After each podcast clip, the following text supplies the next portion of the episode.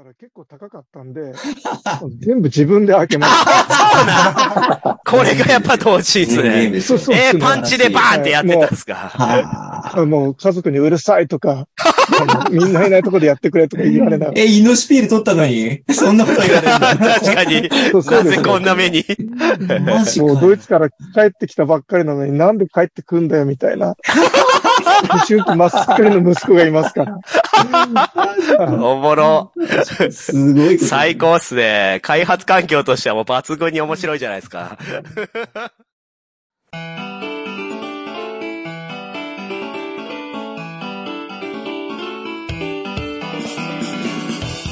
はい、始まりました。ホラボド。今回は特別会でございます。祝日本海峡受賞者インタビューよいしょイェイイェイイェイイェイイェイ ということで、もう、もう、薄ら笑いが発動中で、もうすでに緊張の面持ちかもしれませんが。はい。では、まずはこの方です。どうぞ。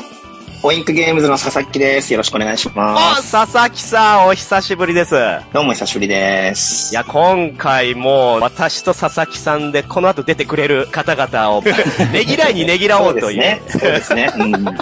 はい。ということです。今回もよろしくお願いいたします。はい、お願いします。はい。では、続いてこの方、どうぞ。はい。ワンモアゲームのカジノです。お、カジノさんいやいや、今日も元気ですか？あ、元気ですよ。あよかったわ。シャカリキ、よろしくお願いいたします。シャカリキ、はい、よろしシャカリくお願いします。キやっていきましょう。はい。はい、では続いて、どうぞ。ブレインブレインゲームズの斉藤です。斉藤さんやあらあら、こちらのポッドキャストにこうやって出ていただいて、はいはい怒られちゃうかな。シャサミでは T 斉藤で喋っていますが。そうですね。もう、シャッサニーとね、ライバル関係にありますからね、ホラボドはね。まあ、最近はあの、チッチ亭というね、まあ、恐ろしい番組が出てきて、もうそちらもすごい勢いなんでね。いや九州は暑いなっていう。よはい、よろしくお願いいたします。はろしくお願いします。い、では最後はこの方です。どうぞ。はい。あやつあれ人形館の常地です。よろしくお願いします。お、常地さん。常地さんと撮るの、だいぶぶりですね。もしかしたら、初めてかもしれないあちゃですか？んと、そうですね、ゲムマ会場インタビュー以外だったら、初めてかな。うん。こんな気がしますね。いやー、よろしくお願いいたします。期待しております。はい。よろしくお願いします。ということで、私入れて5名でお送りします。今回の特別企画はですね、この度、海外で猛威を振るった日本のクリエイター、そちらをお呼びして、一体どういった形でその流れがあったのか、で、実際に会場ではどのようなことがあったのかというのをね、お聞きできたらなと思うんですけれども、はい。まあ、改めてですね、まずは皆さん、どの賞を受賞したとかね、ノミネートされたというのをお聞きしたいなと思います。カジノさんどうですか？はい。えっ、と、ドイツ年間ゲーム大賞ノミネート。ドイツゲーム大賞8位。あとは、フェアプレイアラカルトカードゲーム賞大賞。おあとは、ビープルアワード受賞です。えー、すごくない？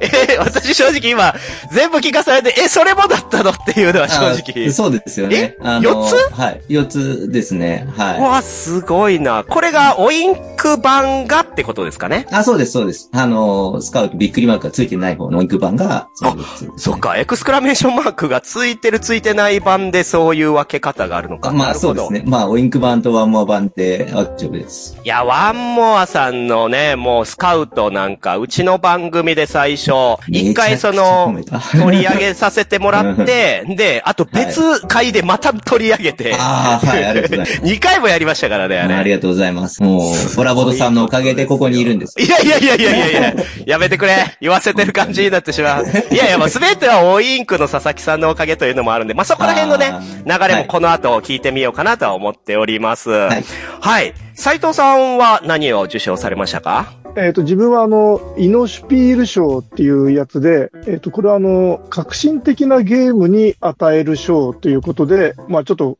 変わったゲームを選ぶという。変わったゲーム。へえ、イノシピールって、じゃあ以前の作品だとどういったものが受賞してたんですかね？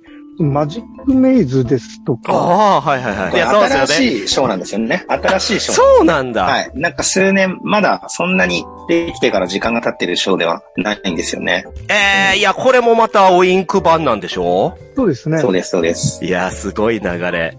はい、ありがとうございます。じゃあ、常地さんのは何でしょうか？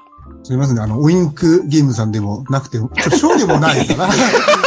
でもないかな。いやいやいやいやいやえーですね、キャットインザボックスの方で、スカウトアクションですね。こちらの方で、えー、もうね、皆さんのご協力で、立ちに1位をあ取ることができましたということになります。本当にありがとうございました。いや、これはね、個人的にはい、あの、申し訳ないけど、一番誉れだなって思ってるのが、うんいや、その、出口調査なんですよね。あ、そうです。スカウトアクションって、要はそのエッセンシュピール、まあ、シュピール22の会場に来たお客様方で、じゃあ何が良かったっていうこの投票。まあもちろんあの、業界関係者の方もね、投票されますけど、そういった方々で1位という、これはすごいことですよ。ありがとうございます。うんいやす本当にすごいあ本当にすごいと思いますよ。これはやばい。マジでやばい。去年アクノバですよ。あ、そうだわ、去年アークノバか。え、すごいね。アークノバのついを張ってんの？クルーが2019年？あ、20年。ああ、だからクルーだって SDJ でしょ？すごいんですよド。イツゲーム大賞と私もちょっと調べたんですけど、はいはい結構親和性が。ありますよね。確かに確かにうん。やばいんですって。これもということは、これは来年は、もしかして、そうそう。ありますよね。年間ゲーム大賞。いやー、これホビジャーですよね。そうですね、ホビージャパンさんから私いや、すね。すごいなーまあ、この、まあ、斎藤さん、梶野さん、常地さんとね、もともとその創作ゲーム、要は同人創作から、まあ、出展、そして製品版、で、海外版という風になっていった流れですから、うん。まあそういったことでですね、まあ受賞、それからまあそうやって1位を取ったということで、会場に行かれた方もいらっしゃるんですよね。はい。常地さんは行ってない。私は行ってないんですよ。はあれってことは常地さん以外は行かれたんですか？はい。行きました、行きました。ポイントゲームズでみんなで一緒に行きました。いや、その会場の様子も教えてくださいよ。どんな感じだったんですか？え、どの会場ですか？エッセンのシュピールですか？そうですねまずあれですよ、カジノさんは SDJ はベルリンに行ってて、あ、そうなんだ。そうそうそうそう、それはシュピールよりもっと前だったんですよね。ううんうんうん。あ、実、あ、じゃあそのベルリンはどうでした？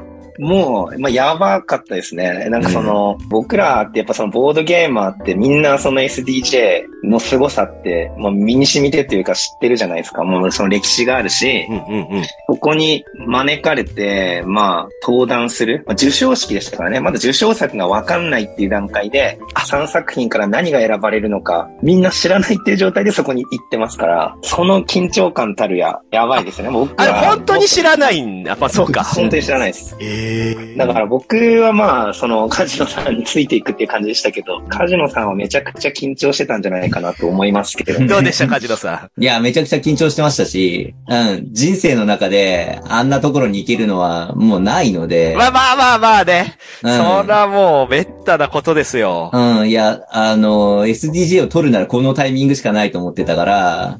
だから祈ってましたよ、ずっと。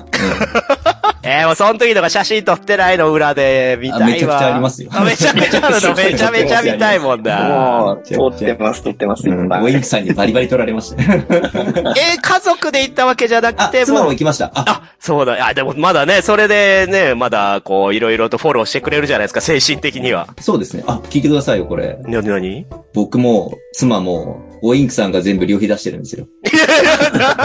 わざわざ改めて言うのやらしい話よ。やらしい話やな。すごくない？すごくない？いや、すごいけど。うん、すありがごいたいけどなと思って。いや、これは伝えておこうと思あ。そうね。うんまあ、行おいくしかくさんね、もう年商何十億ですからね、もうそら。いやいや、そんなわけない。もう自分のそんなわけない。全部。えー、斎藤さんも出してもらえたのそうですよ。はい。出しました、出しました。はあ、太っ腹です本当にありがたよ。い限り。ねいや、やっぱデザイナーがね、自費で授賞式に行かせてるなんて、そんなこといや、これできないと思って。ね、いや、確かにそうなんですよ。これ、世界大会、まあ、ボードゲームの世界大会でも思いますけど、実費手ってなるんですよなね、りますこのねね。。本当ね。どんだけ今かかるねんちゅう話じゃないですか。うん。常にさん期待していいと思いますよ。確かに、今後ね、うん出してくれるよな。少なくともホラボド、今回ホラボド聞いたね、メーカーさんはね、そういう時はちゃんと出してくれるよなっていう。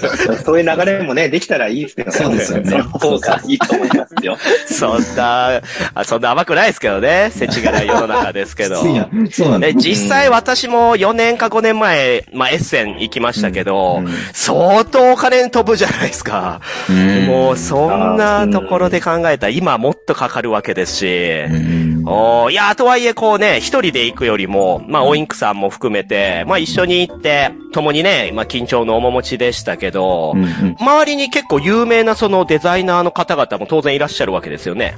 ノミネートしてる人たちはみんないますし、そのメーカーの人たちもみんなで来てるんで、でも逆に言えばそれしかいないんですよね。だからすごく選ばれた場という感じはしましたね。うーん。うん。まあ、佐々木さんはね、毎年のようにシュピール行ってたんであれですけど、ベルリンでそんなカジノさんめちゃめちゃ浮き足立つでしょ？うん、そうですよ、それ。初めてドイツ行ったし、そもそも。もね。ああそっかそのっかうん、さ、だし、あの、ボードゲーマーの夢じゃないですか、SDJ で。ねしかも肩を並べるわけですからね。もうね、浮き足立つしかないんですよ。浮き足立つしかないよね。うん、もう、怖いものなしですよ、だから逆に。あー、なるほど。うん、だから今回大賞取った、えっと、うんランディ・フリンさんとかに突撃して、うんおあの、うん、話聞いたりとか、トップ10の方にも話を聞きに行って、それいけ、うん、そうそう。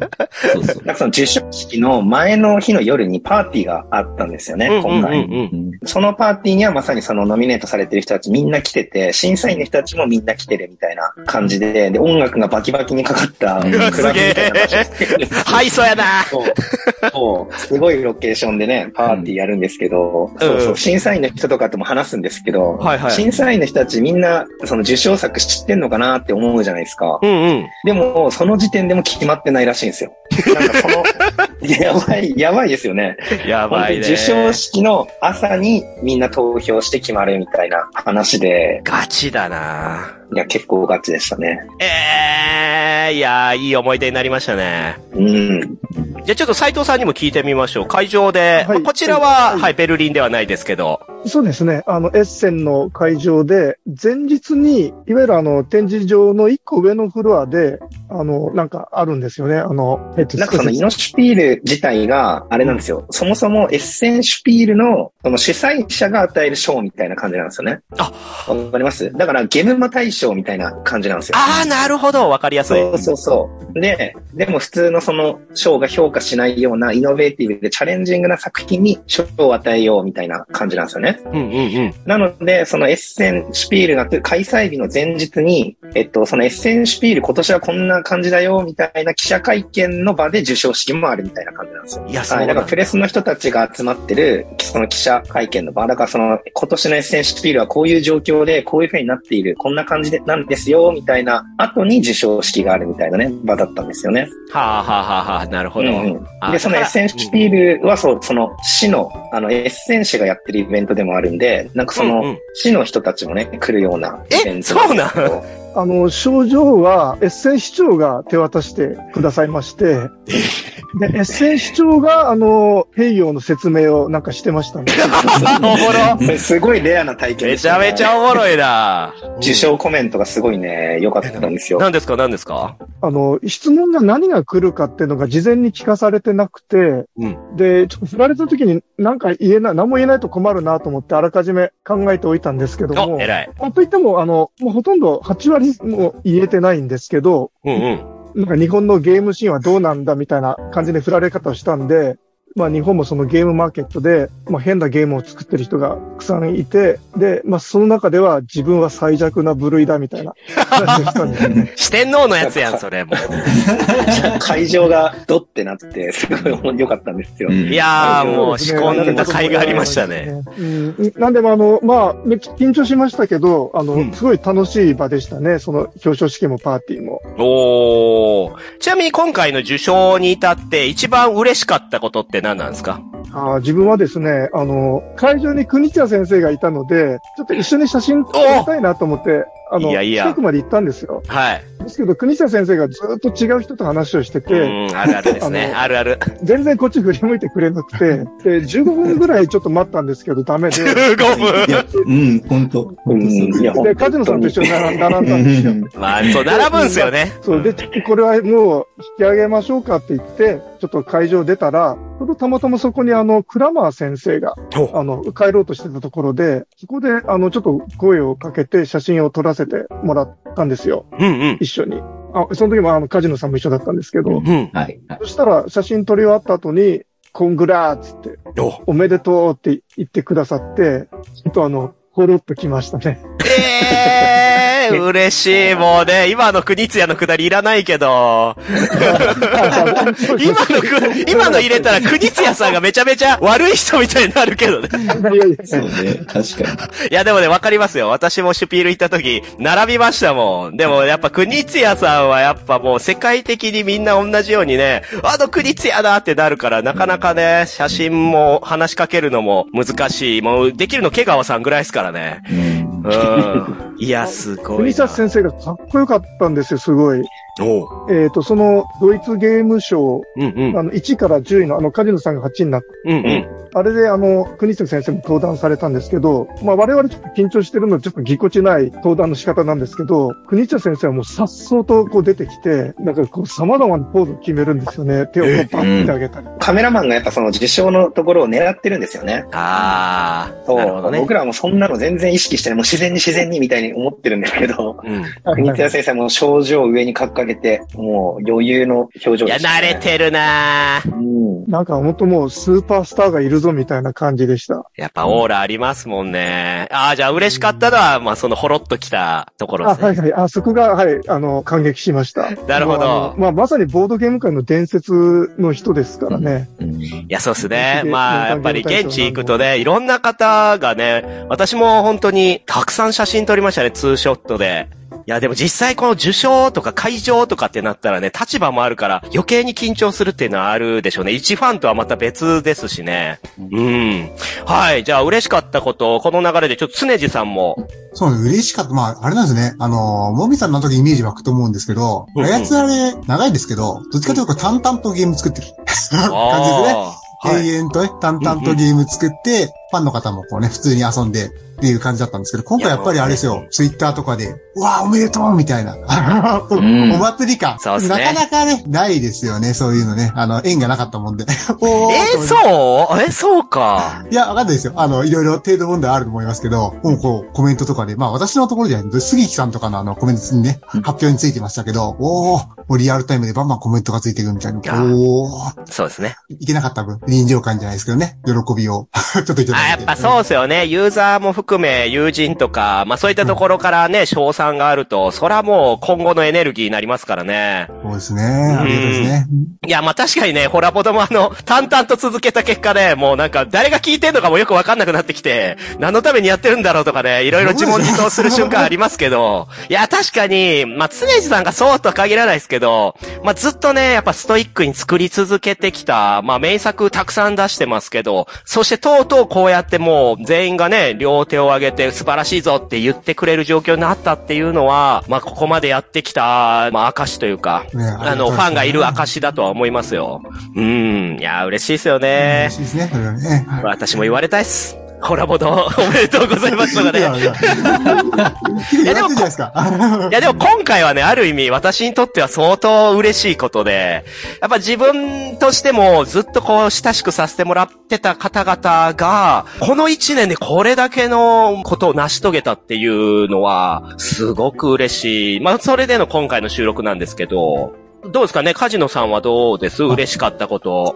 ああ、嬉しかったことですか？ううんーんとですね。今回のエッセンだったり、SDJ だったり、全般的にその日本のゲームが、そのドイツで受け入れられる。うん。ヨーロッパというか、まずドイツで受け入れられるっていうことが、すごく嬉しかったです。あのー日本で出てる、ゲームマーケットで出てるゲームが、ちゃんと向こうで勝負できる。ゲームだったんだなっていうのが、証明できてよかったなって思ってますね。いや、確かに、過去にもね、言ってありますけどね、日本のゲームが、まあ、そうマチコロとかね家内政治もマチコロもそうですしラブレターは本当すごい作品ですよね。いや、とはいえ、やっぱいり、その単独で飛び抜けたって感じであって、そうなんですよ。単発だったんですよね。その、後続で繋がるような、こう、ここまでたくさんのニュースになることはなかったから。いや、ムーブメントって意味では、今回は本当に日本が来てるなっていうのは、世界的にやっぱ響いたんじゃないですか？どう、佐々木さん的にそこら辺ってなんか思うとこあるんですか？うん、めちゃくちゃ思うところあって、うん あの、やっぱ SDJ とか、今回のイノシピールもそうだと思うんですけど、うん。単純にいいゲームだったら、ノミネートされるっていうものじゃないんですよね。やっぱその、ドイツの賞だから、まあ、ノミネートされるために必要な要素として、ドイツで普通に買えることっていうのがまず前提としてすごい大きくあって、なるほど。オインクゲームズは、そのドイツで売り始めて7年ぐらい経つんですけど、あやっとこういうとこに来たなっていう感じですよね。え、7年になります、多分そんぐらい経ちますね。はい2015年ぐらいからなんそで。っか。いや、だから僕、今回そのスカウトがノミネートされそうみたいな噂がわーって流れた時に、いや、絶対ないと思ったんですよ。なんでなんで？いや、それは違うんですよ。スカウトがいいゲームかどうか以前に、オインクゲームズの作品がノミネートされる土俵に絶対立ってないと思ったんですよ。ああ、なるほどね。僕はそんないいゲームだからって選ばれるもんじゃないんだぞっていうのをすごい知ってるから。ああ、出た。無理無理無理無理。オインクゲームズまだの無理無理って思ったんですよ。うんうんうん。でも、いざ蓋を開けたらノミネートされて、うわ、すごーってなったんですよね。その、つまりはやっぱ、ドイツのメーカーとしてちゃんと認められたっていうことうんうん。なんですよね。あそうですね。そこの殻を破るパワーもやっぱりスカウトにあったし、で、オインク自体も、まあこれだけやってきたから、まあドイツとしてもあってあるブランド、ボードゲームブランドとしてなったんだなっていう。そうです、そうです。だからこれでやっともういいゲームを作れば、ノミネートされるっていう土俵に立てたんで。おおじゃあもう今後もすごいことになるかもね、そうしたいや、ら。だから、あとはゲームで勝負っていうところになりましたよね。なるほど。じゃあちょっとこの流れで聞きたいところなんですけど、海外版が出るに至った流れまあ、当然、こう、日本国内で同人創作ゲーム作られてるね、サークルさんなんかもあまたいるわけですから、そういった方々が、え、どうやったら俺のゲームも、そうやって世界で活躍できるようになるんだろうとか、考える方もいらっしゃると思うんですけど、今回の流れで言うと、オインクさんが、まあ、要は斎藤さん、カジノさん、で、ホビージャパンが、まあ、常地さんの作品を出してるわけですけど、どっちからどういう流れでそうなっていったんですかね？じゃあちょっと佐々木さんどうです？うと、基本的には、オインクゲームズから声をかけることの方が、日本の場合は多いですね。へえ。僕が遊んでよく、いいゲームだなっていうやつに、あの、声をかけるっていう流れですね。今回の2作品ともそうですね。うん。えー、あ、じゃあそれはオインクの面々で、そうですね。買ってきたやつ遊んだりとか、まあ、オインクじゃないとこでも遊びますけど、その時ってちゃんとしたミーティングがあって、じゃあ連絡してみようなのか、もう本当に佐々木さんの、あ、じゃあちょっともう言っちゃうわ、みたいな。結構ね、僕の独断が多いですね。なんか、というか、それをやる係が僕しかいない。あ、なるほど。オインクのね、スタッフって本当もう、飛び抜けたクリエイターばかりだからね、まあそういう 外交とか、なんかそういった流れは、もう佐々木さん一手な気も、私は側からはそう思ってるんですけど、まあ、そうでしょうね。で、これ実際前にもね、そういう話ありましたもんね。オインクさんとこ行って突撃の話聞いた時もそうだったし、トマトマトの時の話もそれで聞きましたけど、やっぱその時のこう、インスピレーションというか、今後の展開でこうやっていけばいけるんじゃないかみたいなのが佐々木さんの中でできて、実際に自分から連絡しますみたいな。そうですね。そのことが多いです。でももちろん、あの、相手から送られてくることとかも全然ありますけど、今回の2作品はそうですね。僕から手を出せないあど、どう分析します？その、オインクで出すことによってのアドバンテージとかメリットっていうのは自身でどう分析します？うーん、まあ、ウィンクゲームズって良くも悪くも一点突破みたいなところがあって、まあ、ビジュアルとか、まあ、ゲーム性とかも結構、うーんと、どっちかっていうと、他のメーカーより狭めに取ってる感じかなと思いますよね。うん。もっと、例えば、アークライトさん、ホビージャパンさんとかの方が、スタンスとしては広いんじゃないですか？と思ってますけど。まあ確かに比べるところがそれだったら確かにそうですね。うんあとやっぱ僕らはその年内に出せる、まあうんすごい少人数なんで出せる数にもやっぱ限りがありますし、なかなかね、そこは なんかシビアに判断しないと、まあね。やばいみたいな。まあまあ、そらそうですよね。これ当然個人じゃないから、まあ一ブランドとしてね、経営のことも考えると、そこも戦略として必要ですよね。うんそうです。ね。なるほど。ちょっとカジノさんどうなんですかね？こういった話が佐々木さんからもらえたときに、いはい。やもう正直驚きというか、あー、うーんとですね。そうだな。スカウトに関しては、まあ何社か来てたんですよ。おおすげえ、すげえ、さすが、さすがいだな。や、でも、あの、直接会って話をできる機会、あの、ちょうどコロナ前だね。あの、会って話をしたいって言ってくれたんですよね。佐々木さんは。うん、あのね、12月、これはずっと言っていくんですけど、年末のね、12月30日に会ったんですよ。おお完全に年末やん。僕ね、もう、就業してるから、来年にしませんって言ったんですけど、いや、どうしても今年ギリギリでもいいから会いたいって言って、うちの最寄り駅まで来て、え会いに来ましたようん行きました。すごいなと思って。うん、わざわざあれなんでそんなギリまで？で、うんスケジュールが詰まったんですいやなんかやっぱむしろ。いや、なんかそういう気持ちが盛り上がった時。佐々木さんらしいな。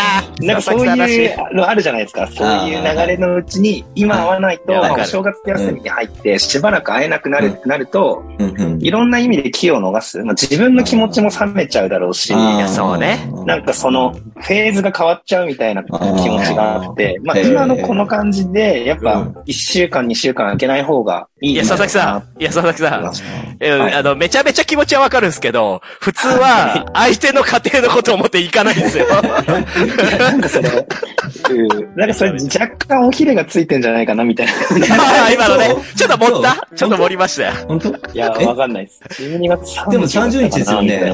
僕30変わらない？うんわかるわかる。いや、そらね、その瞬間ね、やっぱ熱くなってるものはぶつけたいですからね。こんだけ俺はお前のゲームがどうしても出したいんだっていう気持ちは、うん。で、お互いクリエイターなんで、そこら辺はね、やっぱり営業職とかそういうのとは別で、まあ、本人にぶつけることによっての、まあ、いろいろな感情の揺さぶりは当然あるんで、うん。まあ、それによってでもカジノさん的にもやっぱりオインクにしようってなったんじゃないですか？うん。あのーそうですね。えっ、と、これちょっといろんなところに書いてるんであれなんですけど、僕はちょっと日本で自分で売りたかったんですよ。ああ、そうですね。んはい、書いてましたね。そうそう。うんうん、で、海外で出したいけど、海外の流通だけお願いしてもいいですかって言ったら、佐々木さん、いいですよ。そういったケースもありますよって言ってくれて、あ、じゃあ日本語で契約できるし、海外に出してくれるし、うん、一番いいとこだなと思って、いろんな条件聞いて、モインクさんにさせてもらってます。なるほどね。いや、うん今後も期待だな。はい、じゃあ、ちょ、斉藤さんどうです？斉藤さんのゲームも、要は、佐々木さんから声がかかったんですよね。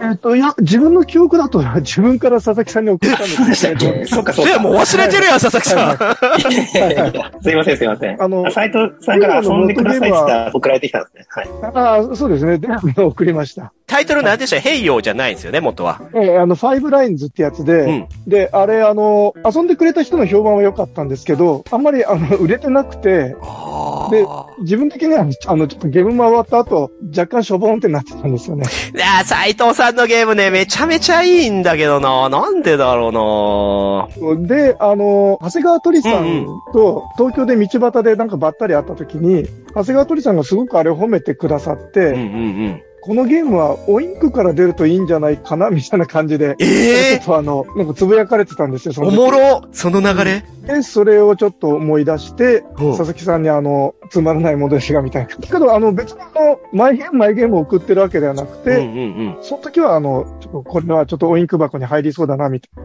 オインク箱に入りそう？いな。はいはいはいおもろいな。まあ、オインク箱がどんどん伸びてるのに関してはまたね、今後、今後あの、特集を組もうと思うんで。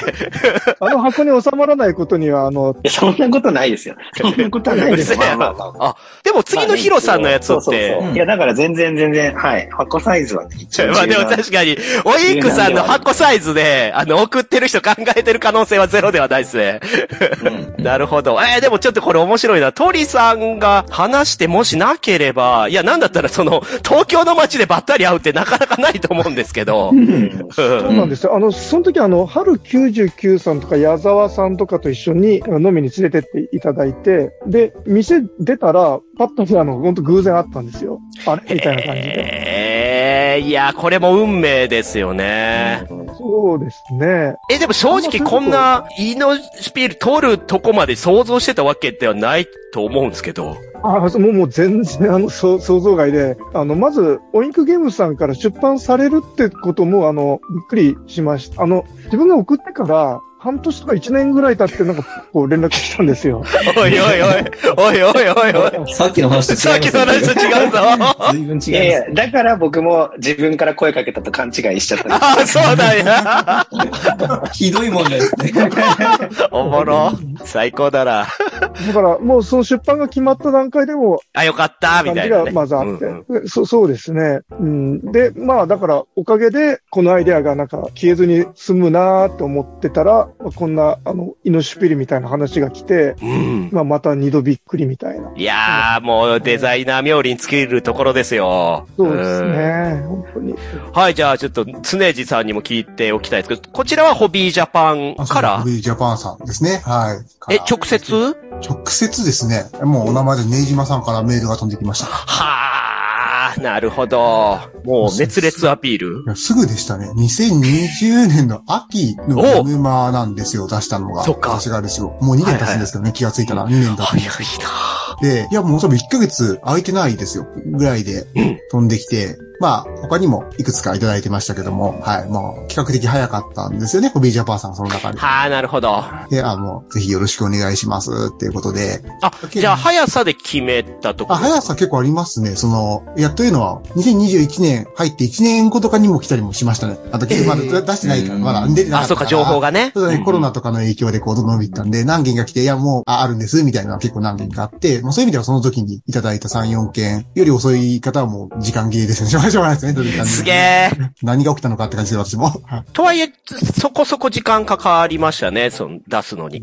印刷系の影響っぽいですよ。あーうんそっちで流通とか印刷系で、もう本当は春だったからね、次のゲムマあたりで、キャットインザボックス出しますみたいな、なんかベジエとかやってくださったんですね。でもそこから丸1年経っちゃったみたいなところ。いや、う。そうですね。それに悔しい思いはやっぱあったりします。仕方ないとはいえ。いや、くや、うん、ただですね、あれですよね。ずっとあの、メルカリとかに高いのが置いてあるじゃないですか。いやそうなんですよいやいや もう本当にそれ置いてあって、うん。うんで、買えませんかって話はありがたい話いただくんで、うん。うん、まだかなとは思いつつもね、まあ、ね、状況は状況ですからね、そこでせかしてもしょうがない。お願いしますっていうところでお待ちしてたっていう感じですね。なるほど。いやー、そうでもやっぱネイジマさんのフットワークの軽さもありますね。あうりますねん。いや、ネイジマさんあってこそのホビジャっていうのはもう最近つくづく思いますよ。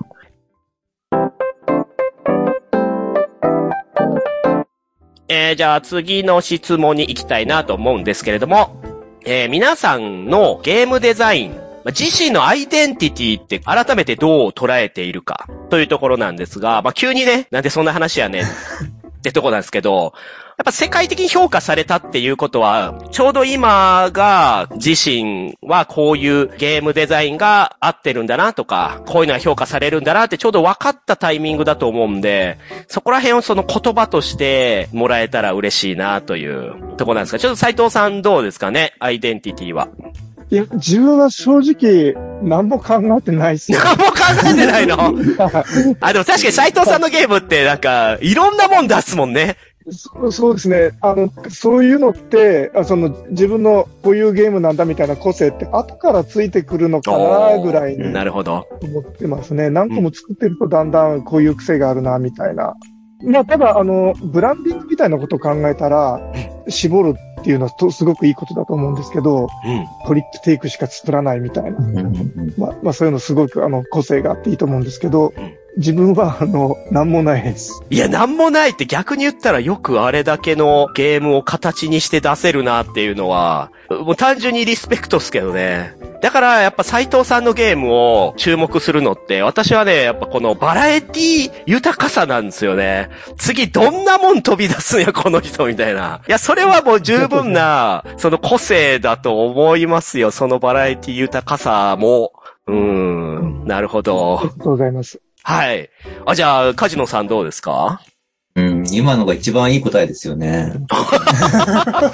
え、何も考えてないの？考えてないって、いや、いいなと思って、羨ましいなと思って。ああ、そうやって言えればってことですか？うんうんうん。僕はその、3作目と4作目、ビッターズとスカウトが、あの、同じ共通点があるのが、えっ、と、A と B っていう要素を、つなぐ線を自分で引けてるんですよ。綺麗に。はあうん。そのアクションができたゲームが一番自分の、その、コンテンツの中で、あの、評価できるものだって自分で思ってるから、その線が引けて、その美しさをプレイヤーが感じられたらいいなと思ってゲームを作ってるんで、はい次もそうだったらいいなと思うし、それがアイデンティティになったらいいなって思ってます。えっ、と、ちなみにスカウトだと A と B って何になるんですあ、かあの、スカウトってあの、の、スカウトアクション自体が、その、もともと場に出てる枚数が強さがじゃないですか。枚数が強さで、それが減るじゃないですか。うんうんうん。で、それで自分入るじゃないですか。うんその、え自分の手札を強くするっていうアクションと、ああの場の手札を弱くするっていうアクションが1アクションでできてるんですよね。うんうんううん。ん。ビッターズって、競り上げと競り下げで、ああ、確かに。競り下げのとこに競り上げのお金に入るじゃないですか。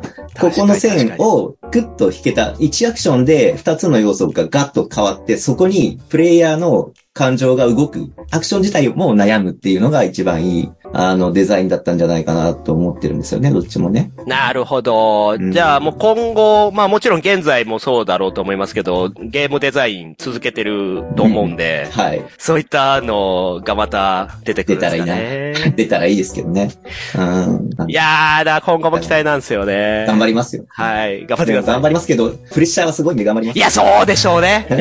いや、ここだと思うんですよね。プレッシャーとの戦いになるんで、うんまあ、斎藤さんは何も考えてないって言ってるからいいとしてですいよや。カジノさん多分メンタルそんな強くないから、次の出して、仮に、あ、これなんか、スカウトよりどうのこうのとかも、見たら多分心砕けるじゃないですか。もうね、目を当てられ、もうツイッターとか開かないんじゃないかな。いや、ででもね、やっぱファンとしては、まあ私は一ファンとして、やっぱりカジノさんも常地さんももう一切プレッシャーを感じることなく、今後もやってってほしいんですよね。なんだったら名前変えてもいいと思うんですよね。それいいですね。それいいな。名前書いて出しますか？いや、名前変えて。出しますうかんジュン佐々木って書いて出しますか？いや、やっぱそのさっきオインクのね、佐々木さんが言ってましたけど、そのブランドとしてどこまで認められてるとか、どういうイメージだみたいなのは、まあやっぱ皆さん気にしますよね。うんうんうんだからそれが逆に足かせにならないことをね、はいやっぱ祈りますよ。ありがとうございます。頑張ります。はい。じゃあ、えっと、常さんどうですかね？自身のアイデンティティ。そうですね。あ、先ほどでもあれですね、パジナさんがおっしゃられた、あのー一つのルールでですよね。複数のシステムを動かすっていうのは、あれですね、ルールをきれいに作るっていう上では大事ですよね。めちゃめちゃ大事で。うんうんうんうんまあ、必ずしもそうじゃないゲームもありますけど、あのー細かいルールがいっぱいあるのがダメとは全然ないんですけど、やっぱり綺麗な感じはしますよね。なんで私も結構そこは目指すかなっていうところはありますっていうのところですね。で、まあ、あの、アイデンティティじゃないですけど、こういうの聞かれるたびに、ずっと、多分2012年なんですよ、調べたから、ずっと私同じこと言ってて、ほう。サイトにこう、書いてあるんですよ。あの、紹介ところに書いてあって、あれサイ人形館のゲームとはみたいな、なんか、すごい偉そうなこいいことが書いてある。すごいかっこいい。そうそう、三つ三つパパパって書いてある。んですがですね、あれでプレイヤー同士の色濃いやりとりになければならないって書いてあるんですね。だから、これ結構今の流行りと逆行するかもしれないですけどね。あの、いわゆる、インタラクションが強くないと。ああ、そうか。うんあの私が嫌だうんい私が嫌だっていうのでやってますと。や、大事です。うんあとは繰り返し遊べる奥深さがなければならないって書いてあるんです。ねだから、まあ、バランスとかですかね、システム共同的なところですよね。まあ、強く作りたいなっていうところと、まあ、最後があれですよ、新しい感動の種がなければならないって書いてあるんですね。新規性ですね。で、この3つを、まあね、必ず全部は無理。2つぐらいは常に捉えながら作っていかないと嘘つきになっちゃうなと思って。まあね、嘘をつくわけにはいかないですからね、自分自身にね。ええー、でも新規性で言ったらもうキャットインザボックスなんかもその塊じゃないですか。結構皆さん驚かれていただいてますよね。あれありがたいですね。本人的にはあれですか？そこまで特殊なことしてるつもりもないとかってあるんですか？まあ、結構ゲーム作ってる方からは同じような話も出るんですけど。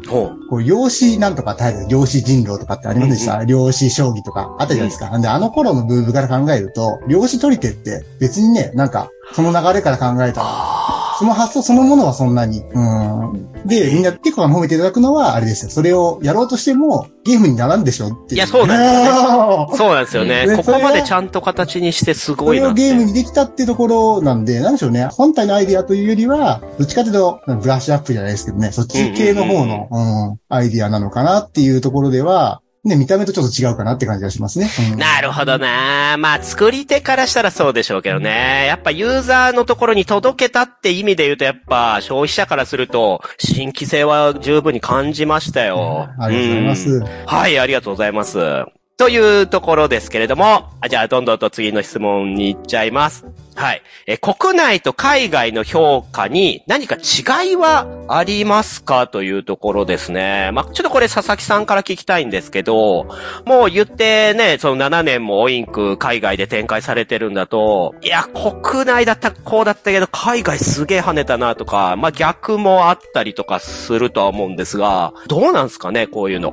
うーん、まあ国内と海外の違いって言われて最初に感じるのは、やっぱそのオインクゲームズって、まあ日本でもそうだと思ってるんですけど、めちゃくちゃチャレンジャーというか、その既存のボードゲームっていうものに対して結構、それとはちょっと違ったり、新しい価値観みたいなのを押し出してるチームだと思ってて、うんうんうん。で、まあ、海外の方がちゃんとそういう風に評価されてるっていう感じ。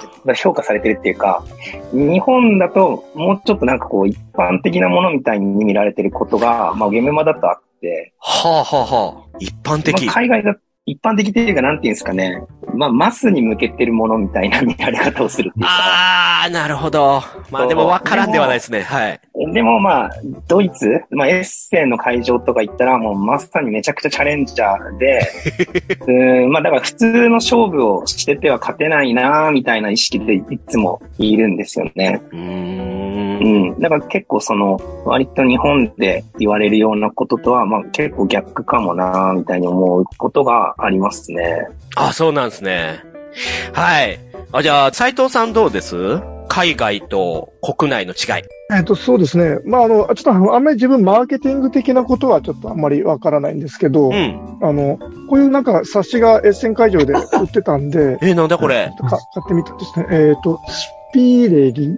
なんですか、はい。その本これ、あの中身読んだら、あの、うん。こうリが書いてああるんですよね。ボードゲームレビューとか、ほうほうほう。ちょっ。とこれ、あの、ペイヨのページですけど、であ、のへいへいよ点数とかもこんな、めちゃめちゃ大きく取り上げられてますね。それぞれのゲームの評価とかも書いてあって、はい。まあ、どんなこと書いてあるのかなと思って、ちょっと、ペイヨの部分を Google 翻訳使って読んでみたんですけど、はい。なんかリズムによって、あの、コミュニケーションにプレッシャーをかけてくるところが、なんかマジックメイズとはまた違ったあの、アプローチだみたいな、書いてあって、なるほど。あなんかやっぱ、やっぱ結構このメカニクスとかを結構分析してるようなあれがあるんだなと思って、うんうん。日本だと、ブログとかですとそういう研究してる人もたくさんいますけど、うんなんかこういう本ってあんまり売ってないなと思って、確かにね、ここまで分析して発表できるっていうのは。知らない人に紹介しようっていうノリで、うんうんうんあの、家族向けですよとか、恋人で楽しめますよみたいな、そういうテイストが多いので、うん、やっぱりあの、この辺にちょっと違いを感じました、個人的には。あまあまあ言ってやっぱ日本内は言ってね、その広げる方が今のところは急務とされてますし、言ってね、ボードゲームウハウハです、もう売れて売れて困ってますなんて話じゃないですから、やっぱり消費者拡大というか、ユーザー拡大を狙ってる以上はそういう出版物もなかなか薄いとは思うんですけど、でも先日出たあの、セブンイレブンで売ってたやつかな？あの、クラッシュボードゲームさん、そっからの流れで出てた、まあ雑誌は、相当でも、細かいこと書いてんなって思いましたけど、しかも、なんか忖度なく、面白くないやつに面白くないみたいなノリで書いてたんで、あ逆にここまで来たんだと思って、日本内も少しずつそういう評価する流れみたいなのは一般化してきてるんだな、ボードゲームもとは思いましたけどね。あの、小野さんが0点つけてたやつとか。え、そういや、本当に、いや、これ本当誰得なんこれって思ったけど。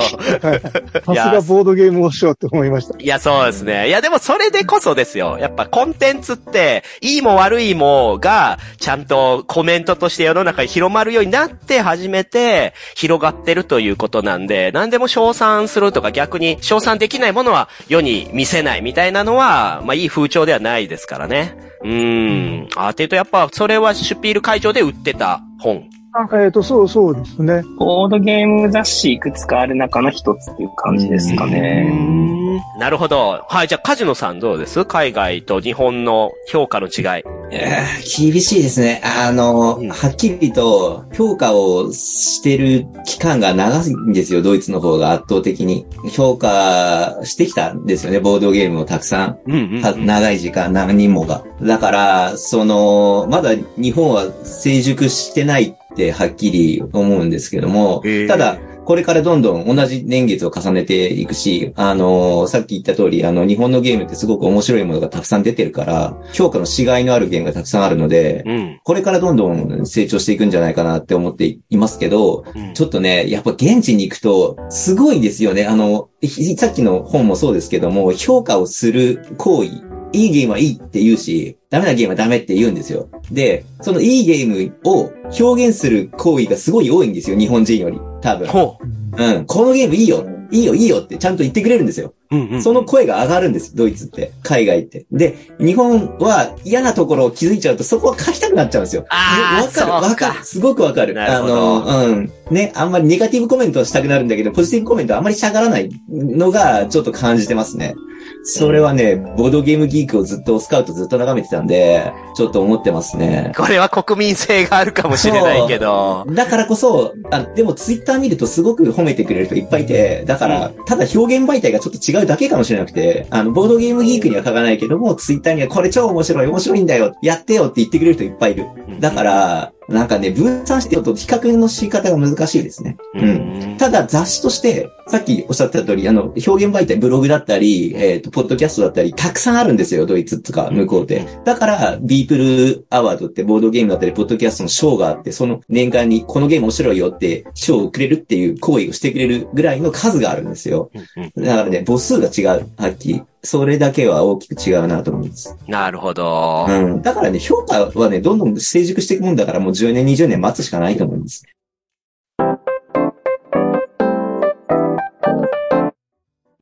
はい。ということで、まあいろいろと聞いてきましたけどね。番組としては終盤です。えー、今後の展望。展望、皆さん、今後も世界を目指していくんですか これが一番プレッシャーになる質問な気もしますけど、まあこうやって、今日本としても嬉しいことだし、ファンとしても、とうとうやったぞっていうところであると思うんで、まあ今後の展望、じゃあ佐々木さんからうーん、そうですね。今後も世界を目指していくのかって言われたら目指していきますって感じですけど、うんうん。なんでしょうね。でも本当はやっぱいいゲームはどこでも売れるみたいな気持ちが あるから、なんかそんなに、なんていうんですかね、そんなに海外行くぞみたいな気持ちではああ、そりゃそうでしょうね。んんんもうちょっと。ね、フラットな目線で、日本でも出すし、海外でも出すし、出せるところならどこでも出すし、みたいな気持ちですかね。うん。なんか今回おきに、よりその同人創作ゲームから、またオインクで出すっていうのを拡大するとかそういう考えもあったりします？ああ、いや、これまで通りって感じですね。あもう全然出してますしね、今までも。うん、はい。もう十分な数は出てますけど、変わらず今後も変わらやっていくぞと。ず今後も出します。いや、全然やっぱゲームマのゲームってすごいいいところいっぱいあると思うんですよ。ねいいゲームもいっぱいあると思うんで、うん、なんか僕らが出してシナジーがあるようなやつは全然出していきたいし、あとなんかやっぱ目が届いてないのがすごいいっぱいあるから、そういう意味では皆さん僕にゲームを送ってくださいみたいな気持ちで。ほんとそんなん言ったらあれですよ。やばいですよ。違うな、違うな。えっと、いいゲームですよ、みたいな。いやいや、いいゲームですよ。みんな思って作ってるから。普通に買いに行きます、普通に。あああ、なるほどね。いや、めちゃくちゃ送られてくるぜ、だって。もう毎日遊んでも間に合わないみたいな。もね、自信のあるやつだけにしてほしいけど。や、自信、自信なくて出してる人 なかなかいないからね。まあ、そうですね。まあまあ、でも、おインクさんとうまく自分のが合うのかみたいなのはもちろんね、送るからには考えては欲しいですけどね。はい、じゃあ、つねじさんどうですか？今後の展望。ね、ごめんなさい、被っちゃってあれですけど、結構今まで通り変わらずかなとは思ってますね。なんかもともと、そういう意味では私2006年からゲーム作ってるんですけど、6年？6 2006年から。え、じゃあもう何年目？そして16年目？声が、みやみやみやってなっちゃう。すげえい。え、この中で一番先輩に当たるの？そうでしょカジノさんが参加された時に、私5年目です、6年目です、みたいな会話をした記憶がある。はい。うんすげえなすごい。僕2010年であ、す。そうっすよね。オインクさんで2010年だから。ほう、老舗。時間だけは。いやいやいやいや、評価されてるのも含めですよ。あのーやっぱり2006年とかだと、まあ、同人ゲームは同人ゲームですよ。ユーロゲームが市場であって、まあ、同人ゲームだからもう遊ばないって方もいらっしゃったぐらいうんの時期からなんで、まあやっぱりその中でいいものを作ろうみたいな話があったんですけど、あれですよ、あの、気合だけの問題ですけど、まあ当時からやっぱりこのドイツゲームと肉薄するゲームをまでゆくゆくはいけないと意味ないよね、みたいなのは、当時その集まったサークルさんとは会話をしてたんですよ。でそういう意味では、まあね、言葉あれですよ。あえてかっこいいかすると、当時からずっとね、世界を狙ってたと。かっこそうですよ。いいやなんですけどね。まあ、言い方変えればですけどね。で、まあ、ただ淡々と作り続けてきましたし、あとはさっきのプレッシャーって話もありましたけど、あうんの、まあ、一年空いたのはちょっと家庭が忙しかっただけで、別にあの、キャットインザボックスがすごく評価されてもですね、うんまあもしされてなくてもですね、また淡々と作っていきますので、引き続き、っていう感じですね。はい、もう。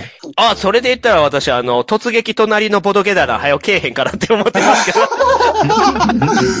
もう、あれです。何年前ですかあれそう、以前にも来ていただいて、そう、突撃隣のボドゲ棚にもみさんの載せますね、つって、いろいろね、インタビューとか、写真を。で、もう今、家建てちゃって、もっとすごい棚なっちゃったから、また来てくんない。もう一回見に行かないと。これ、いつの段ですかみたいになっちゃう。確かに。ああ、でももう突撃隣のボドゲ棚を知らない方々も多いでしょうね。今となってはね。まあ、そのボードゲーム棚をね、ひたすら紹介していくという冊子ですけど、そうですね。あれも期待してますから。うん。僕も期待してます。ちょっと、僕ちょっと言っとき言っときます。うんあれね、死体が私で、妻のね、シノの方でやってます。あ、そうですね。でちょっと気にしてましたね。あ、あ、いやいや、全然催促じゃないですよ。全然催促じゃない。でも、ああいうのがやっぱりこのボードゲーム業界の面白いところだなっていうゲームだけじゃなくて、棚を広めていこうといううん活動がちょっとね。いやー、面白いよなはい。ありがとうございます。はい、じゃあ、斉藤さんどうですか？今後の展望。そうですね。あの、今年初めてエッセンに行って、まあ、あの、すごくおかげさまで楽しい思いができたので、そうですね。また賞を取っていきたいなと思います。おー。あまあ、もうないかもしれないですし、いやいやいやいや、全然集中っすよ、これ。まだまだ。そうですね。目標としてはまた行きたいなと思ってます。いやー、ってなるとやっぱ佐々木さんと仲良くしていくしかね。そうですね。本はい、じゃあ、カジノさんどうですか？今後の展望は。はい。えっ、と、先ほど話した通りプレッシャーはすごいんですけど、うん。まあ、世界を展望するとか言ってましたけど、まず日本でちゃんと面白いゲーム出さないとうんうん。認められないんですよ。うんそうですねこれまで、そう、あの、常さんもさっき言ってましたけど、その、最初から海外目指してやってるっていうのは、あの、僕もこのゲーム作り始めた時に、いろんな、こう、ボードゲーム遊ばせてもらって世界の、ここに届かなかったら意味ないっていうのは本当に僕も思ってたんで、あの、最初から作ってる時、まあ、1作目とか2作目とかそれ届かないかもしれないですけども、そのね、あの、いずれはそこに届くようなゲームを作っていかなきゃいけないっていうのは最初から思ったの同じ気持ちで、で、一応自分の目標は一旦届いてる気がします。だからこそ、今は国内にもう一回目目を向けて自分あーが、なるほどこのそう、うんこの国内でちゃんと認められるゲームを作れたらいいなって思いますけど、うん。でも認められるっていうよりも自分がちゃんといいゲームだと思わない限りはそこまでいかないので、まず。その、うん、気軽にその自分が面白い、僕株ゲームがすごい好きなんで、うん。うん、株のゲームで一旦、例えばちゃんと自分が好きなものを作ろうって、もう一回、たゲームを作ることを楽しもうかなって思ってますね。なるほど。うんいや、とはいえですよ、ちょっと思うところで、はい。いいなんかゲーム作ってて、はい。この人に面白いって言わせたいみたいなのってうん、あったりしないですか？あーっとね、ありますよ。この人。っていう固定の誰かみたいな、ないですか？あーそうね、あーいま、いますけど、えーっとね、いっぱいいるんだけど、いっぱいいるんだ。いっぱいいるんだけど、うん。いや、あの、そうだな。でも今、佐々木さんに言わせたいかな。ああ、そうなんだ。佐々木さんか。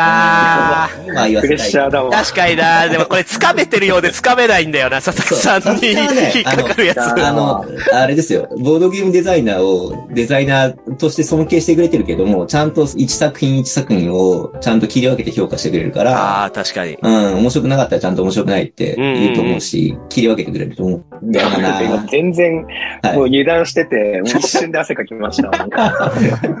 いや、でも嬉しいじゃないですか。でもね、次もし面白いと思ったら、ね、正月とか電話かけてきますよ、今度。すいません、1月1日なんですけど、けど、やめてくれよ、つって。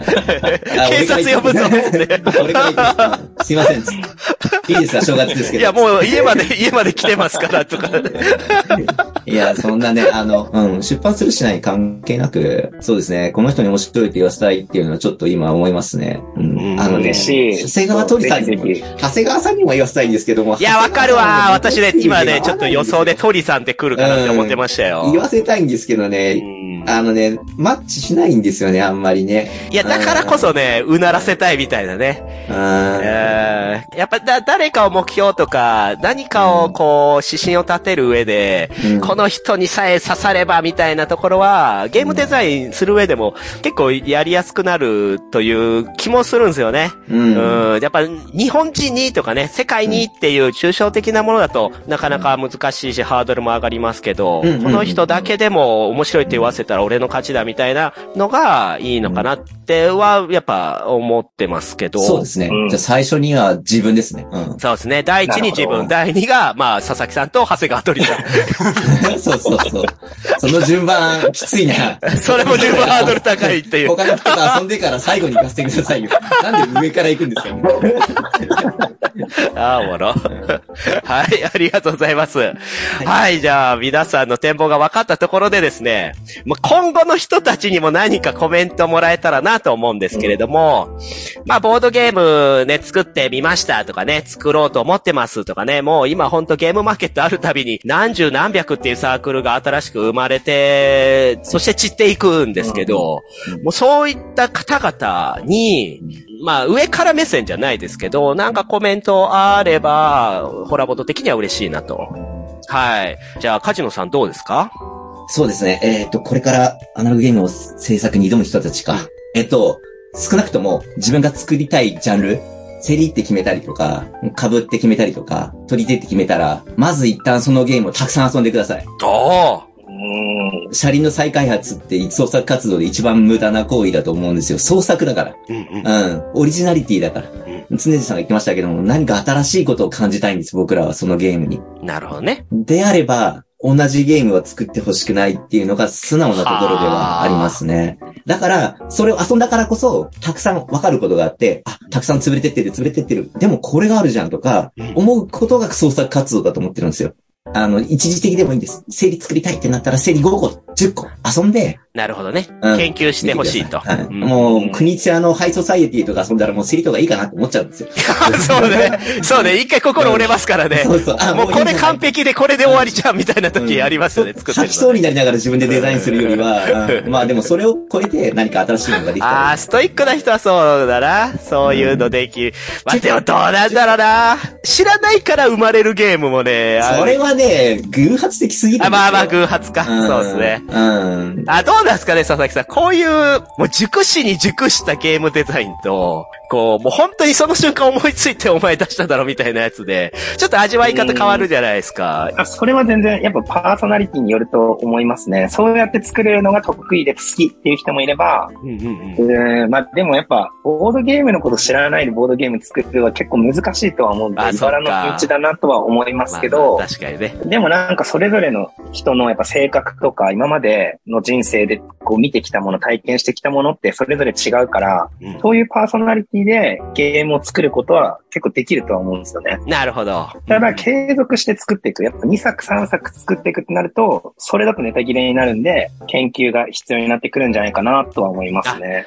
そうですね。それは確かにそう思いますね。自身のブランドを今後もつなげていくって意味では、やっぱりそのコンテンツに入った以上は研究はしてほしいなという。そうですね。そうじゃないと多分作っていくの辛くなるとは思いますよね。そうですね。いやでもね、いろんなサークルいるんだなってね、毎回思うんですよね。あのゲームまで。ねやっぱね、カジノさんの周りはね、もすごいストイックな人たちが多いんで、うんこう確かに、あ、研究してるなとか、もうめちゃめちゃコトコト煮込んだ感じ出てんなっていう、いい意味であるんですけどでもやっぱ、なんでしょうね、こいつら全然知らんけど、すごい新しいの出すなみたいなサークルさんもいて、それがゲームマーケットって面白いなとも思いました。うんうん。それ思いますね。やっぱその裾野のね、広さはいいですようね。ん。それ日本だけですもんね。いや、やっぱそうですよね。日本だけですよね。まあでも、どの道を行くかっていうのをちゃんと考えようみたいなのは確かに。うんうん。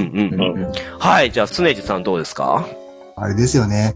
やっぱりサークルも増えてきて、大変だと思うんですよ。もう2006年は、今見たらですね、64しかなかったんですよ。64! ので、まあ、はい。名前出しませんけど全部のサークルのゲームを買ってくれる方とかもいたんですよ。うんああ、うんまあできますもんね。でできるんで、えー応援するからって言って、なそんなまあ、ちょっといい時代から徐々に徐々にね、やってきたので、私が言うとちょっと、あれですけど、まあこの厳しい中で言うともあれですけども、群雄割拠ですよ。群雄割拠の中でも、さっき言った好きなゲームですよね。作りたいゲームを、まあ好きなように作ってほしいんですよね。同人なんで。っていうのがやっぱりね、それが一番ですね、何よりも。うーん。これ私もね、それが一番楽しくてやってるんで、これ何が一番いいって、あの、箱じゃないですよ。もう自分がやりたいって決めたら、やればいいんだ。そうそうそう。好きにできるってね。好きにできて、やって、どうですかってやって、まあ評価されたとで嬉しいですし、まあダメなこともあるかもしれないああ、なるほど。当たるも発見、当たらぬも発見っていう。それを、やっぱり新中するのは、さっきのカイドのやつ、自分でいいと思うんですよね。まあ、言うてね、それで、あの、大赤出したら辛いよってのはわかりますいや、そうなんですよね。今特に。に赤出やすいと思うんですよね。わかるんですけど、あの、基本の気持ちとしては、やっぱりね、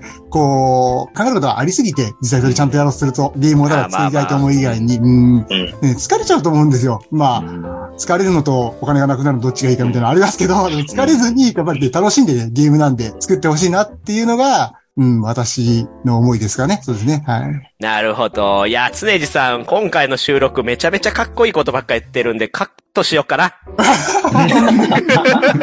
総じて、総じていやーでもそうっすね。いや、そこなんですよね。結局、まあ作りたいものを作って、その買う買われないとかね、じゃなくてもう本当に楽しんで、一部の人に楽しんでもらえたらそれでいいっていうところが、本当は根幹としてあるのが、まあゲームマーケットとか、同人創作だと思うんですけど、今本当にそのアートにお金かけないと売れないとかね、そもそも手に届かないとかね、で、さらには印刷代の高騰化とかね。うん、もういろいろ問題があって。いやー、どう、もう本当難しいところですよね。うん、大きくなりすぎましたからね。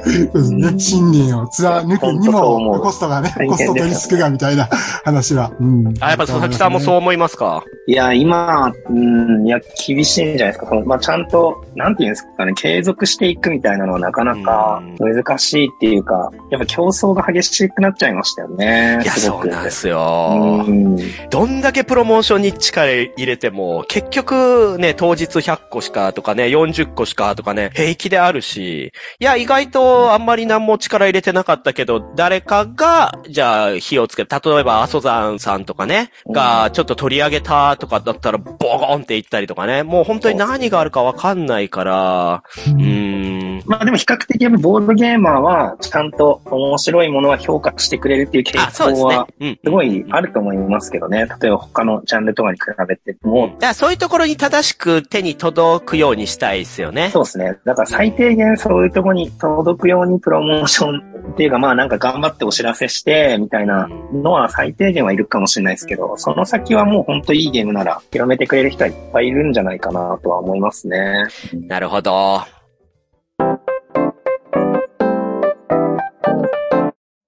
はい、というところでしたが、じゃあ最後に皆さん告知ある方、ゲームマーケット秋の頒布品などもあると思うので、ぜひね、まあ教えていただけたらなと。あ、じゃあ、はい、じゃあ佐々木さんどうぞ。はい。また、オインクゲームズは今回も、えっと、ゲームで新作は、オインクゲームズからは2つと、で、あともう一つ、その、ジオゲームズさんっていうところと組んで作ったゲーム、もう一個あって、新作、まあ、全体では3つみたいな感じでうんうんやってるんで、ぜひ、ブースに見に来てください。全部面白い今回も企業ブース。そうですね。狭めのエリア出店ですね。おー、はい。であと、スカウトも、まあ、せっかく受賞っていうか、ノミネートしたんで、そのためのお祝いとして、スカウト自動販売機。あ、使わないのにあ、何そうな何の本当に？何？スカウト自動販売機あ嬉しい。俺初めて聞きましたよ、それ。の自販機があります。いや、もう、あ、なんだよ。はいあ起きますあ、すげえ嬉しい。えー、それもうお金入れて、押したら出てくるみたいな。うんスカウトが出てくる。いや、もうね。そう、佐々木さんにちょっとあれいいですよねって話したら、まさかスカウトおーすげえなスカウト自販機やります。でやったあと、嬉しいスカウトのすごい賞にノミネートされたんだよっていうことをみんなに知ってもらいたいんで、うんちょっとしたこう号外新聞みたいなのも配ろうと思います。ええはいー、手厚い。やったであと、えっと、壁面が1個余ったんで、そこに巨大間違い探しがあるんで、お皆さんぜひね、まあ、疲れた時にでも休憩があったら間違い探しに来てもらえればと思いや、います。さすがだわ、オインクブース。これはまたインタビュー、ね、行かせてもらいます。ぜひ遊びに来てください。はい。はい。お、じゃあ斉藤さんも告知が。えっ、と、一応、あの、新作のカードゲームを一個作りましたので、うんでもオープンっていううんオープンんですけど、うん。まあ、めちゃくちゃちっちゃいトランプぐらいの箱のサイズのあら、かわいい。やつです。2人から4人15分のあの、非常に軽いサクッと遊べるやつですので、まあ、よかったら見に来てください。これはどのブースで買えるんですか？一般土日の絵35で、あの、やってます。はいあの、ぶっちあの、めちゃくちゃ同時っぽいゲームだと思います。ねパッケージとかすごい完成度高いですね。いや、そうなんですよね。言ってる割にはってとこありますし、あと斉藤さんのことなんでまた何かあるんじゃねえかなって思ってますけど、新たな発見につながりそうだな。うん今回あの、カードに穴が開いてる、あ、穴開きカードっていうのがちょっと入ってるんですけど、本当だ。なんだこれ。この印刷会社に、あの、見積もったら結構高かったんで、全部自分で開けまし これが同時に。これがやっぱ同時ですね。ですよそうそうえー、パンチでバーンってやってたんですか？もう家族にうるさいとか、みんないないところでやってくれとか言われながら。え、イノシピール取ったのに？そんなこと言われるんだ。確かに。そうそうですなぜこんな目に？もうドイツから帰ってきたばっかりなのになんで帰ってくんだよみたいな。思春期真っ盛りの息子がいますから。おもろ。すごい。最高っすね。開発環境としてはもう抜群に面白いじゃないですか。期待してます。はい。よろしくお願いします。はい。じゃあ続いて、常地さん。はい。じゃあすいません。土曜日限定で申し訳ないんですけどね。手の01ですね。で、福労堂さんと一緒に操り人形館、今回のゲームマーケット、久しぶりですね。2年ぶりですけども出しますので、よろしくお願いいたします。おなんでしょうというところですね。で、新作、オンリーワンコレクションとうんいうゲームを出します。で、なるほどねまあ、井上治さんのね、可愛いアートでうん出しますので、よろしくお願いします。うんというところと、はい。うん。あの、キャットインザボックスの再販もあるんですか？え、嘘。あ、ちょっとじゃあ、操りだけで、ホビージャパンさんの情報をんちょっとお出しすると、聞いてる話だと、2版ちょっと間に合わないかなっていう感じです。嘘マジかよキャットインザボックスそのものは。これね、これで出せたらちょっと申し訳ない。ですけど。いやわかんないですね聞てましたそんな感じです。で、代わり、代わりなのかな？わかんないですけど、あの、キャットインザボックスの T シャツとか、なんかグッズ系のガシャポンとか、さっきの、うん、自販機あれ、かわいいの。絶そういうのを対欲しい。出すぞっていうのが、ツイッターで流れてますので、ぜひ寄ってみてください。はい。うんおー私、常地さんの新作、もう予約しましたよ。ああ、ありがとうございます。あの、存じ上げております。予約今回ね、私2つしかしてないですけど、そのうち1個はもお、う、常地さんの期待してます。ま2年ぶりそし。たら、はい。はい、カジノさんは今回特には、えっとですね、鳥をもらったんですけど何もないんですよ。これやっぱり、こう、まだ練ってる作品がいくつかある？練ってる作品も、まあ何個かあるんですけども、それよりもあの、なんですかね、今までこう、スカウトを日本で売ることにちょっと集中してて、うん、あのーやっと、今回ちょっと手を離すことになったので、時間を作って、今度は多分出展しないでゲーム作って、できたら新作を持ってくるので、次のゲームマーケットに来るときには新作があると思ってもらって。お春。いや、わかんない。春とは言ってないですよ。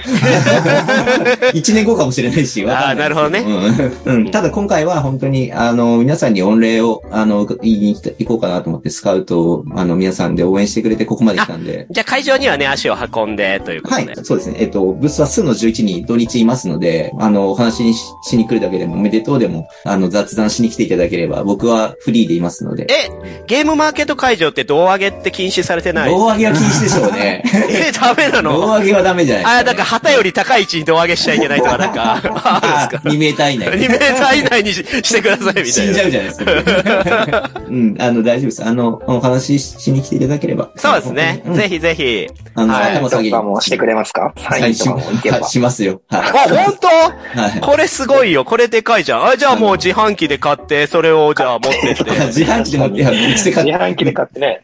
いや、だって、どっちも味わいたい人いるから、どっちもいいですいいです自自販機で買いたい人もいるから。あの、あの、インクさんで買ってきて、こっちで持ってきてもらいもいいですし、もう買ったもの、も、今持ってるものの箱だけ持ってきていただいてもサインしますので。あ、いいっすね。はい。ぜひよろしくお願いします。あの、遊びに来てねっていう感じです。はいい。やーそうですね。はい。それがね、やっぱゲームマーサインめちゃくちゃかっこいいんで、あ なんでそのサインごとハードル上げるの？の、ベルリンでサインしてんのを見たんですけど、うなんかすごいいいんですよ、サインが。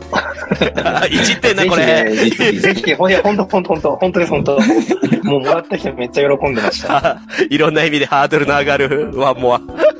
そうね。今ね、どっちかというとその SDJ ノミネートノミネートされてここまで来たのに、なんつうんですか、知られることってすごい少なくて、僕、どっちかというと僕よりも次のゲームデザイナーの方がここまで来た時に、こんな風に取り上げてもらえるとかって思ってほしいなと思ったんですよ。あの、ううんん。まあ、さっき賞4つ言いましたけども、そこまで言ってもマスメディアとかには全然来ないじゃないですか。うんうんうん、そういうのはでもちょっともったいないなっていうか、なんかで、日本でゲーム作ってる人がもっと夢を持てるような、うんうん。あの、ことがしたくて、なんで、まあ、サインも書くし、なんでも僕は、その、広報としても頑張るから、今回は。SDG 取ったことをみんなに知ってもらって、こう、それが、すごいいいことだよって。あの、目指すべきところに、あと一歩だったんだよ。だから次は自分が取るよって思うようなデザイナーが出てくれたらいいなって、あの、思ってるので、あの、僕は、ピーロにでも、スカウトにかけてるわけじゃないですけど、ピーロにでも何でもなりますので。ってことは、これはもう、銅像化とか、剥製化も、それは、ごめん、それはちょっと、あの、後に残るの。